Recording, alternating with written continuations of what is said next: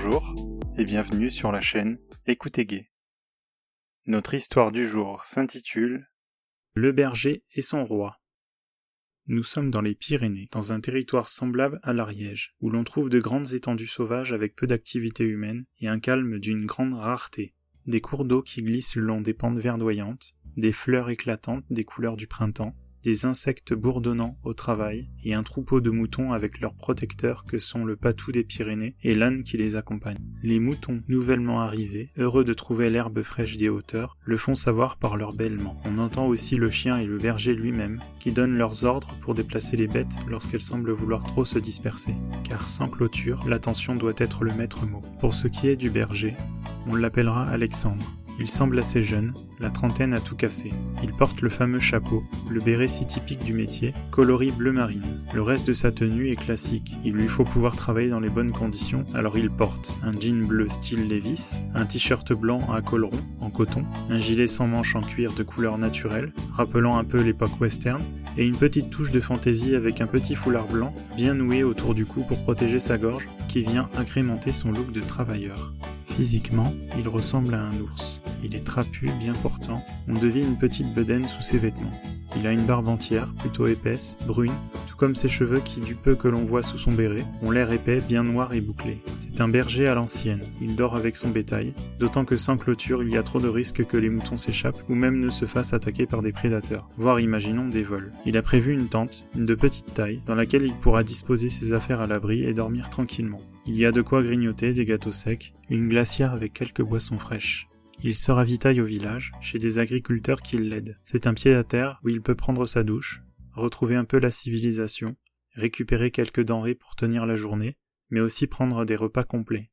En attendant, les fils de la famille d'agriculteurs prennent soin de ces bêtes à tour de rôle, le temps de la saison de transhumance, quand il doit s'absenter il y a une vraie solidarité entre eux. Plutôt que de rentrer à pied, notre Alexandre est accompagné à cheval par l'un des deux fils de la ferme régulièrement. C'est celui qui a 33 ans. Il se prénomme Jean. Ils s'entendent bien, car ils ont évolué dans les mêmes milieux. Ils sont passionnés de chasse, de 4x4 et aiment la bonne bouffe. Jean n'est guère plus grand qu'Alexandre, par contre très mince. Il est ce que l'on pourrait appeler une crevette. Ce qui le rend très attirant, ce sont ses yeux couleur noisette presque jaune, ce qui n'est pas sans rappeler les yeux couleur or des vampires de Twilight on est littéralement plongé dans ses yeux quand on maintient son regard. Il a une particularité également, c'est d'avoir toujours les joues un peu rouges, comme s'il se serait trop mis au soleil, ou bien qu'il viendrait tout juste de courir et qu'il en serait essoufflé. Il a une pilosité dans la moyenne, avec une petite barbe et une moustache rasée de près et une mâchoire fine. Il accompagne à cheval Alexandre après le repas du soir. Il fait encore un beau soleil en cette soirée de presque d'été. Un petit vent doux vient caresser nos deux cavaliers, bien qu'il n'en ait qu'un qui tienne le licol en cuir en étant tous les deux assis sur la même selle. Jean, malgré son petit gabarit, ne semble pas frileux. Il est habillé plus léger qu'Alexandre. À vrai dire, il est né ici et le climat de la montagne, ça le connaît. Il a la dégaine d'un cow-boy, vêtu d'un débardeur blanc, un jean bleu foncé usé, des chaussures Santiago mi-hautes marron terreuses, et le chapeau Stetson noir qui ne semble pas de la première jeunesse. Ils sont collés l'un à l'autre, Alexandre tenant pleinement les hanches de Jean. Le fait qu'il soit aussi serré et le mouvement de la marche du cheval procure une érection à Alexandre plutôt incommodante. Il se demandait si Jean allait le remarquer, et en même temps, en étant aussi proche et serré, l'inverse serait étrange. Quoi qu'il en soit, le petit périple suit son cours habituel et il ne tarda pas à rejoindre le troupeau, là où le second frère attend patiemment de pouvoir rentrer à la ferme, manger à son tour et vaquer à ses occupations. Jean demanda à Alexandre si ce soir il pouvait rester un peu plus pour passer un moment avec lui, ce qu'il ne refusa pas. Il demanda alors à son frère de ne pas l'attendre, qu'il descendra à pied tout à l'heure. Son frère repartit sans lui, c'est alors que la soirée pouvait commencer. Alexandre sortit deux bières qui lui restaient et en décapsula une pour Jean, puis la seconde pour lui. Ils trinquèrent à l'amitié. Jean ne tenait pas trop l'alcool, il en fallut peu pour qu'il soit un peu pompette, puis fatigué par le contre-coup quand l'alcool commençait à retomber. Après leurs échanges et voyant que Jean n'était plus trop en état, sûrement aussi à cause de la fatigue de son travail à la ferme, Alexandre lui proposa de rester avec lui à la tente. Il lui dit qu'il pouvait faire un effort pour une nuit, qu'il ne voyait pas d'inconvénient à se serrer un peu, si bien sûr Jean n'était pas gêné. Ce que Jean accepta sans détour. Alexandre prépara le lit, il rembourra et disposa l'oreiller bien au centre du matelas gonflable pour qu'ils puissent tous les deux se le partager. C'est alors que Jean mit une claque aux fesses d'Alexandre qui était à quatre pattes pour effectuer son rangement. Il fit très surpris, se tourna légèrement de manière à pouvoir voir Jean et lui dit Ah bah tiens, tu as encore de l'énergie pour me fesser, toi? Jean se rapprochant, il était déjà presque nu, il en avait profité pour se défaire de ses habits, il ne restait qu'un simple boxer qui laissait dépasser des poils longs. Jean s'installa sur le dos sur le matelas en y plongeant, puis se mit sur le côté, le coude posé, la main sous la tête pour la maintenir. Pendant ce temps, Alexandre se dévêtit et comprit que Jean l'admirait depuis l'arrière et lui dit à ce moment-là Alors, tu apprécies la vue? Je ne sais pas. Montre-moi en plus. Je veux voir la barre que j'avais contre mes fesses tout à l'heure.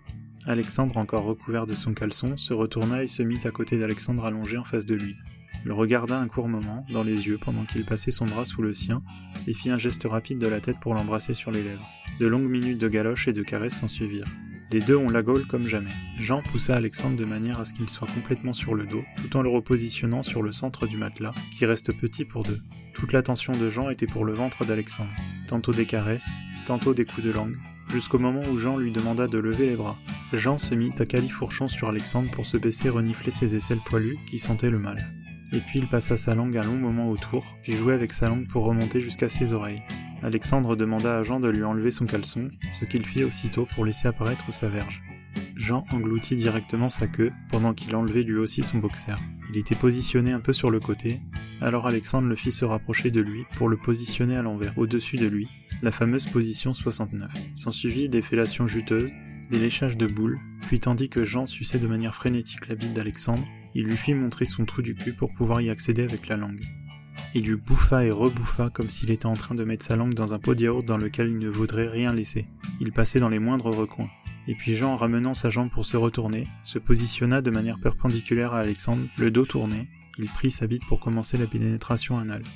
On aurait dit que Jean risquait de faire un malaise à chaque mouvement tant il semblait prendre du plaisir.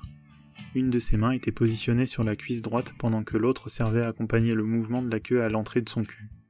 Parfois Jean se mettait à renifler ses propres aisselles comme pour mieux s'imbiber d'odeurs musquées et s'exciter encore plus. Jean eut marre de cette position, il fit positionner à son arrière Alexandre et gardant les jambes serrées, lui laissa l'accès libre pour commencer un bourrage plus rapide et plus sec. À chaque coup, Jean ne pouvait s'empêcher de gémir, et Alexandre de sa main droite restant libre, branlait énergétiquement la bite de Jean. Quand Alexandre sentait que sa main était engourdie, il la faisait remonter pour mettre un doigt ou deux dans la bouche de Jean pour qu'il puisse toujours avoir de quoi sucer. L'envie de reprendre le 69 là où il en était resté leur prit, sauf que cette fois-ci, Jean était dessous. Ce n'était pas facile, car le ventre d'Alexandre manqua de l'étouffer à plusieurs reprises, mais ce qui excitait Jean, c'était d'être coincé comme s'il était soumis à son bon vouloir. Alexandre avait l'air de prendre sa bouche comme d'un trou du cul qu'il pouvait remplir à souhait. Il donnait de grands coups rapides, et Jean là aussi manquait d'air de temps à autre. Alexandre bouffait de nouveau les boules et passait son temps à lécher le périnée de Jean, qui était plus accessible que son cul dans cette position inverse de tout à l'heure. Comme Alexandre aimait prendre le dessus, il ne se retira pas de la gorge de Jean pour gicler une grande dose de sperme au fond de sa gorge. Une fois la dose déposée, Jean continua de nettoyer la queue tandis qu'il se mit à se branler au-dessous de la tête d'Alexandre. Quand il éjacula, Alexandre sauta sur l'occasion pour ramasser de sa langue les gouttes et traînées disposées un peu partout autour de son sexe. Il se releva, puis se positionna au-dessus du visage de Jean, en lui faisant comprendre d'un hochement de tête d'ouvrir la bouche. Il recracha la totalité du sperme dans la gueule de Jean. Jean avait tellement apprécié le geste qu'il se remit aussitôt à se branler pour gicler une seconde fois dans les minutes qui suivirent. Après ces cochonneries, il se mit au lit pour enfin récupérer de leur journée. Ils s'endormirent, Jean sur le dos et Alexandre sur la tête posée dans le creux de son épaule, avec une jambe à moitié sur lui et une petite couverture d'été pour protéger le tout du froid de la nuit pyrénéenne. Le berger avait trouvé son roi, au moins pour une nuit. Fin. Retrouvez-moi sur les différents réseaux sociaux avec le hashtag ou le arrobase écoute ou bien sur mon site internet www.écoutegay.com. Mettez-moi en favori pour me retrouver facilement sur votre plateforme de streaming préférée. Merci de votre écoute et à bientôt.